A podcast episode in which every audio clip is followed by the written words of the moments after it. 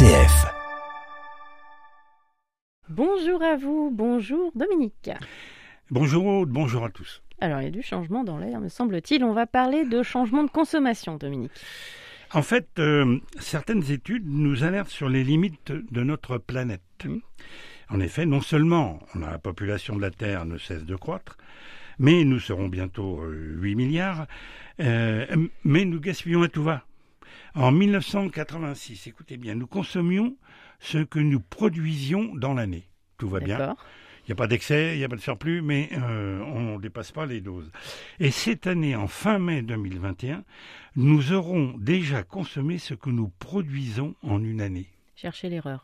Hein, ça commence à craindre un peu. Alors pour résumer, nous atteignons les limites de notre terre nourricière et les ressources s'épuisent. Vraiment, et dans tous les domaines, on en entend parler euh, mm. actuellement. Euh, beaucoup de voix s'élèvent pour combattre cette économie du gaspillage. D'ailleurs, une étude du CESE, c'est ESE, Conseil économique, social et environnemental, indique que plus la durée de vie d'un produit augmente, plus il se vend, et c'est cela jusqu'à deux fois plus. Bon, bah c'est bien en fait. Alors, euh, où est-ce que le bas blesse là? Bah, Votre question est essentielle, Aude. Mm. Écologiquement parlant, 80% de l'impact environnement d'un produit se fait au moment de la production. Oui. Mais pour ma part, je dis que cela doit venir de la conception. Mm. Elle doit être durable, c'est-à-dire prendre en compte la durabilité en termes de durée de vie du produit et sa réparabilité. Oui, d'accord Dominique. Alors, ok pour le bio, le réparable et tutti quanti. Et bonjour le porte-monnaie. On y est. Dans les années 50-60, le durable était l'argument numéro un. Je me rappelle bien. Le solide, le robuste, l'incassable, euh, que dis-je encore, l'indéchirable, l'inoxydable ont été les arguments publicitaires du moment. Mm. Euh, L'ADEME nous fait remarquer que le prix n'est pas toujours un indicateur de durabilité, mais un produit de qualité est très rarement le premier prix. Je dirais même plutôt l'inverse. Oui, c'est vrai. Alors, vous nous parliez d'arguments de vente. Euh, c'est que les publicitaires savent parfaitement sur quel levier agir parce que nos réactions sont étudiées, même décortiquées euh, au moment de l'acte d'achat. Vraiment, et c'est tout à fait ça, pour le pire et le meilleur. On voit bien que ce n'est pas fondamentalement vertueux. Nos très sympathiques publicitaires savent que le plaisir est à son apogée au moment de choisir le produit. Mhm.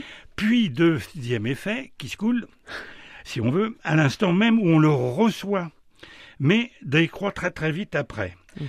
Donc l'achat d'une expérience, par exemple, un séjour, un saut à l'élastique, procure un plaisir identique à l'achat d'un objet, mhm. mais sa réalisation donne un sentiment de satisfaction bien plus durable, et même qui peut être réactivé à l'occasion de se souvenir.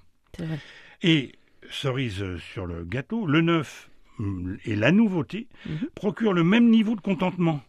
Un objet neuf ou de seconde main apporterait donc la même satisfaction à l'achat. Très bien. Alors, éco-conception, éco-consommation, durable, durabilité, serions-nous les dons qui chotent du porte-monnaie? Voyons voir. On nous dit que éco-conception ne rime pas avec fiabilité, malgré la loi sur l'économie circulaire même si c'est pour réduire l'impact euh, environnemental. Alors, bonne nouvelle, si on allie éco-conception et fiabilité, ça devient plutôt le combo parfait. Oui, mais on peut dire que la garantie à vie, euh, est-ce que c'est un gage de succès? Attention aux pièces détachées. Mm. Et même euh, la réparabilité pour acheter durable serait, paraît essentiel pour atteindre la consommation vertueuse.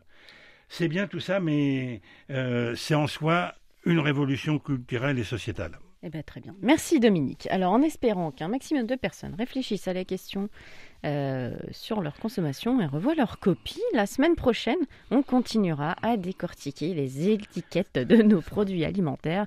Décidément, ça nous occupe beaucoup tout ça. On vous laisse réfléchir à tout ça pendant votre déjeuner. Excellente semaine. Prenez soin de vous. Au revoir. Bonne fin de repas.